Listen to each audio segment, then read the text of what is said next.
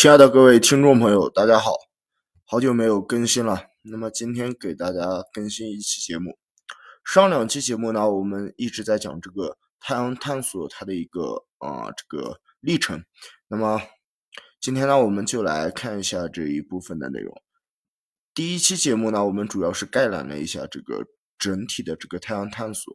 然后第二期节目，我们主要讲了几个太阳相关的神话地以及相关的这个神话传说。今天呢，我们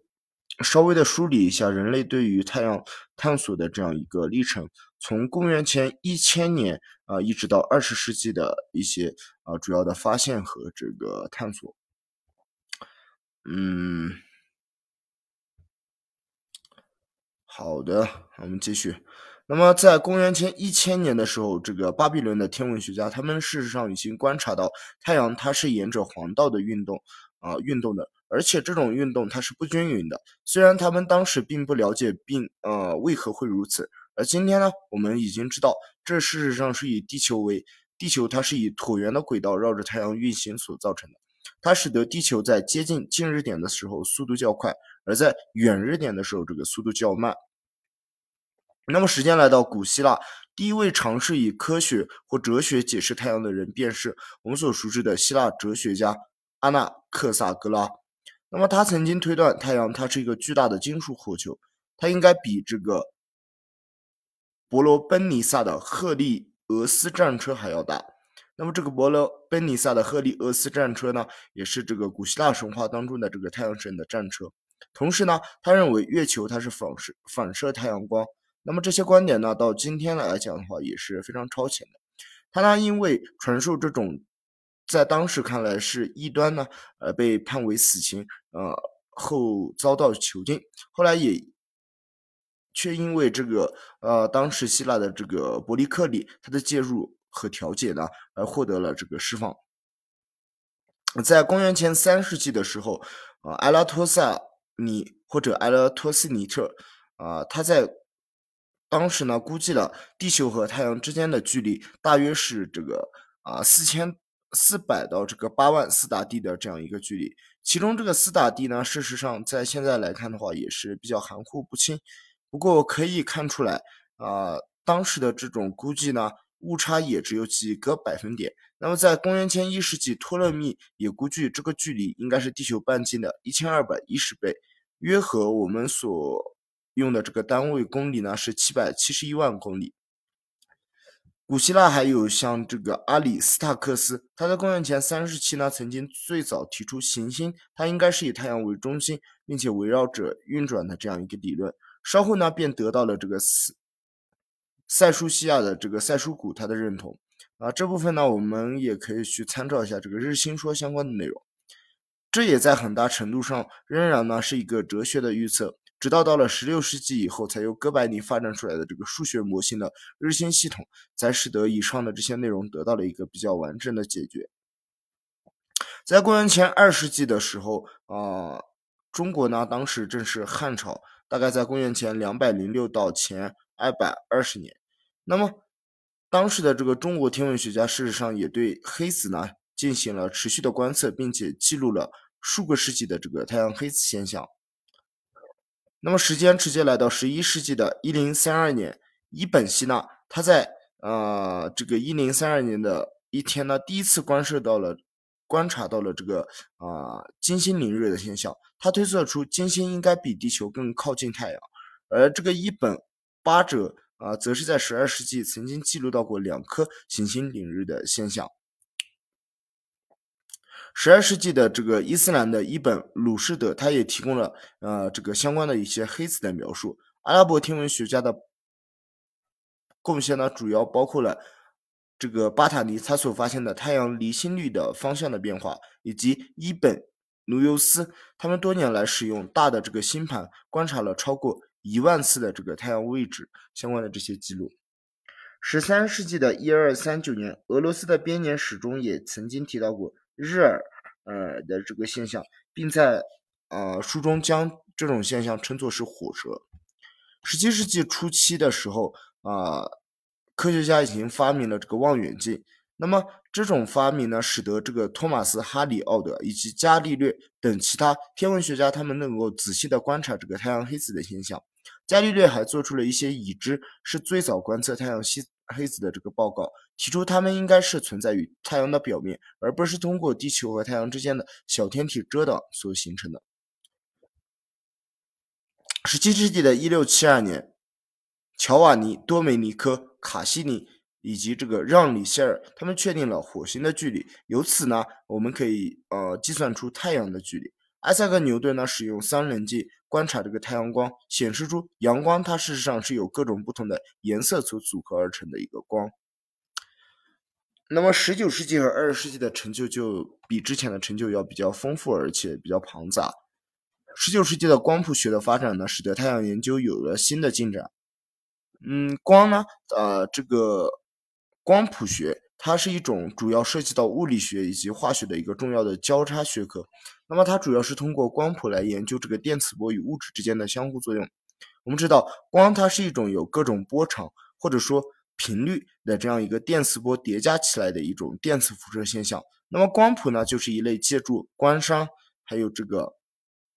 棱镜、傅立叶变换等等风光的这个手段呢，将一束电磁辐射的某性、某项性质呢解析成此辐射的各个组成的波长。那么对此性质的贡献的一个图表就是这个所谓的光谱。例如，一幅吸收光谱呢，它可以在某个波段按照从低到高的波长顺序呢列出物质它对于相应波长的这个吸收程度。随着科技的发展呢，光谱学所设计的电磁波波段也越来越宽广，从波长处于这个皮米级的伽马射线，再到 X 射线、紫外线、可见光区域，再到红外线以及微波，再到波长可以达到几公里的无线电波，它都有其物质作用的特征形式。那么，按照光它与物质的作用形式的光谱，我们可以将它分为吸收光谱、发射光谱以及散射的这个光谱等。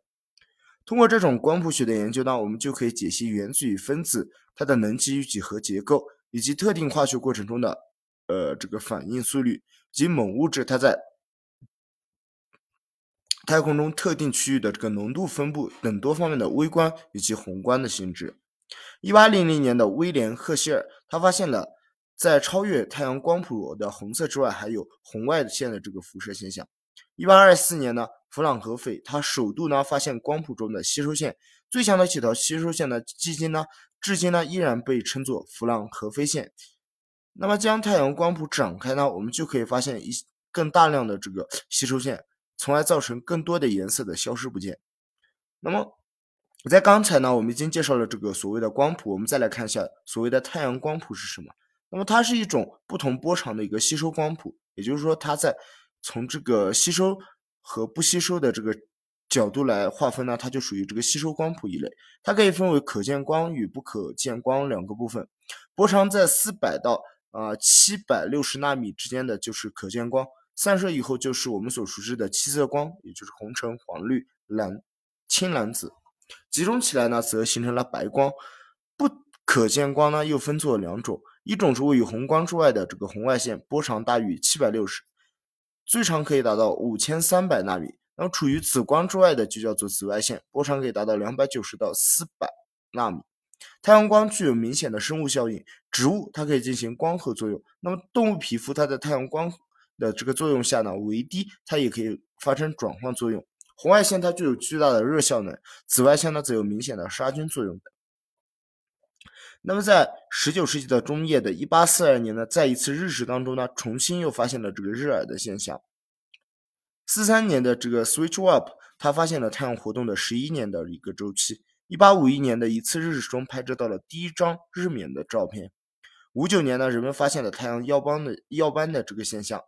六八年呢，又在太阳光谱中发现了一个新的元素，当时呢取名叫做啊，这个取名为氦。那么氦呢？它的英语是 helium，实际上就是太阳神的一个意思。次年他又发现了一个新的谱线，它在最开始呢啊被认为是另外一种元素，嗯，并且已经对它进行了定名，叫做 chromium。不过后来证明这呢只是一个普通元素的一个高电离的高电离态的一个谱线。那么在现代科学时代的初期呢，太阳能量的来源呢始终是一个巨大的谜。凯尔文爵士他提出太阳应该是一个正在冷却的液体球，辐射出储藏在内部的热。他还和这个赫尔曼·冯·摩赫霍兹他们提出了重力收缩机制来解释能量的输出现象。很不幸的是，由此产生的这个太阳年龄估计却只有两千万岁，这远短于当时以地质上发现所估计的至少三亿年的一个时间的跨度。一八九零年，约瑟夫·洛克尔他在太阳光谱中发现了氦，从而提出了这个太阳形成和演化的这个陨石说。时间来到二十世纪一九零四年，嗯，那这个关于这个太阳能量输出的这个现象呢，得到了一个比较好的这个解决，主要是这个拉塞夫所提出的。他提出太阳的输出呢，可以由内部的这个热源提供，并提出了放射性衰变这个来源。不过呢，阿尔伯特·爱因斯坦所提出的智能等价关系 E 等于 mc 方，他为太阳的来源呢提供了新的线索。一九零八年，美国天文学家乔治·海尔他发现了黑子呢具有很强的磁场，并在三十年代发明了日冕仪，使得随时观测日冕呢成为了可能。那么，乔治这个费海他是美国的一位生物物理学家，他在两千零六年七月曾经获得沃尔夫化学奖。啊，那么现在在这个加州大学的圣地亚哥分校工作。一九二零年的亚瑟·爱丁顿爵士，他提出了太阳核心温度和压力所导致的核聚变，太阳氢也就是质子合并成了这个氦核，从而从质量上的静动变的结果产生了能量。这一位爱丁顿呢，大家应该就比较熟悉了。嗯，他是在一九四四年逝世的。是英国的一个天文学家，也是物理学家、数学家。他是第一位用英语宣讲相对论的科学家。我们知道，相对论最开始由爱因斯坦写出来的这个论文呢，实际上不是这个英文所写出来的。那自然界密实物体它的发光强度的极限呢，也被命名为爱丁顿极限。他在一九一九年描写了重力的相对理论之道，第一次向英语世界介绍了爱因斯坦的广义相对理论。并著有《恒星和原子》《恒星的内部结构》《基本原理》及《科学和未知世界》《膨胀着的宇宙》《天文学的重要数据》《质子和电子的相对论》《物理世界的性质》《科学的新道路》等等巨著。一九二五年到三八年呢，由这个塞西利亚·佩恩和这个加波什金，他在二五年证实了氢在太阳中所占的优势。那核聚变的理论的概念也在三十年代由天文物理学家。苏布拉马尼亚、钱德拉塞卡以及汉斯贝特发展出来。那么这个汉斯贝特呢，他仔细计算了两种太阳能量主要来源的核反应，并在1938年提出了和恒星内部质子和质子链反应的这个呃碳氮氧循环的两种核反应过程，从而阐明了这个太阳的能源机制。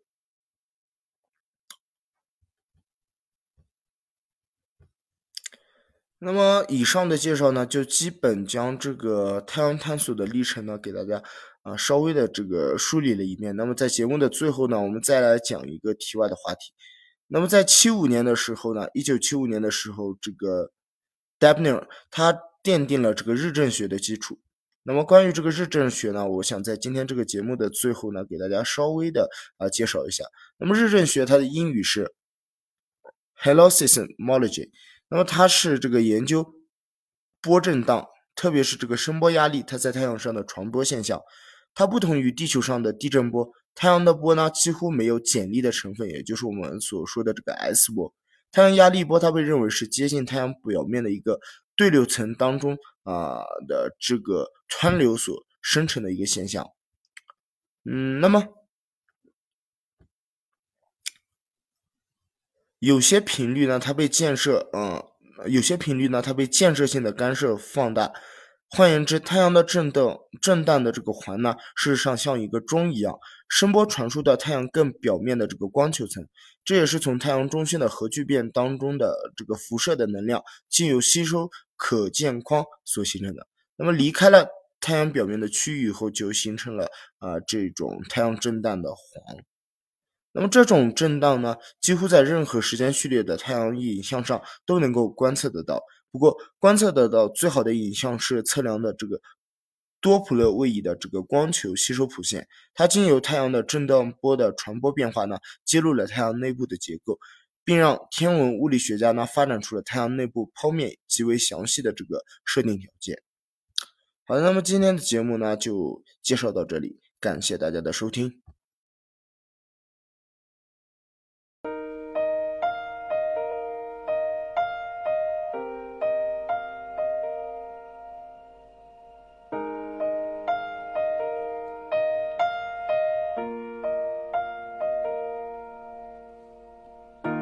你总感到落寞沮丧，你总感到失望。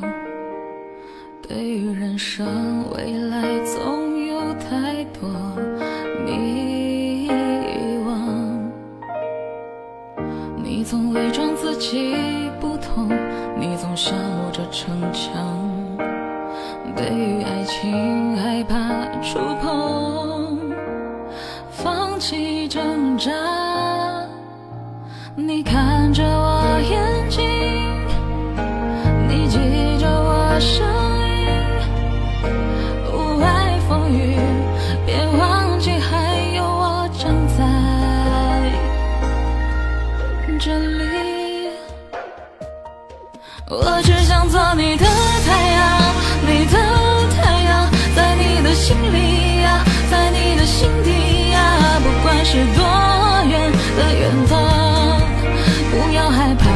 在身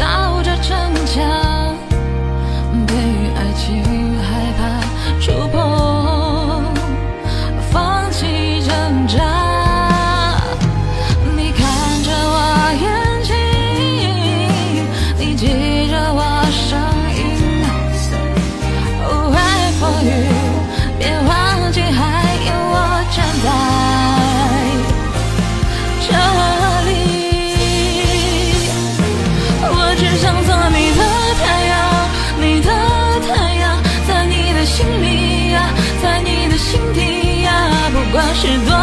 远的远方，不要害怕，我在身旁，想做你的太阳，你的太阳，在你的心里呀，在你的心里呀，就算不能在你身旁，也要奋力为你而发光。也许有一天你不再记得我，关于我们之间所有的所有，没关系，只要你幸福就够。我只想做你的太阳，你的太阳，在你的心里呀，在你的心底呀，不管是多远的远方，不要害怕，我在身旁，想做你的太阳，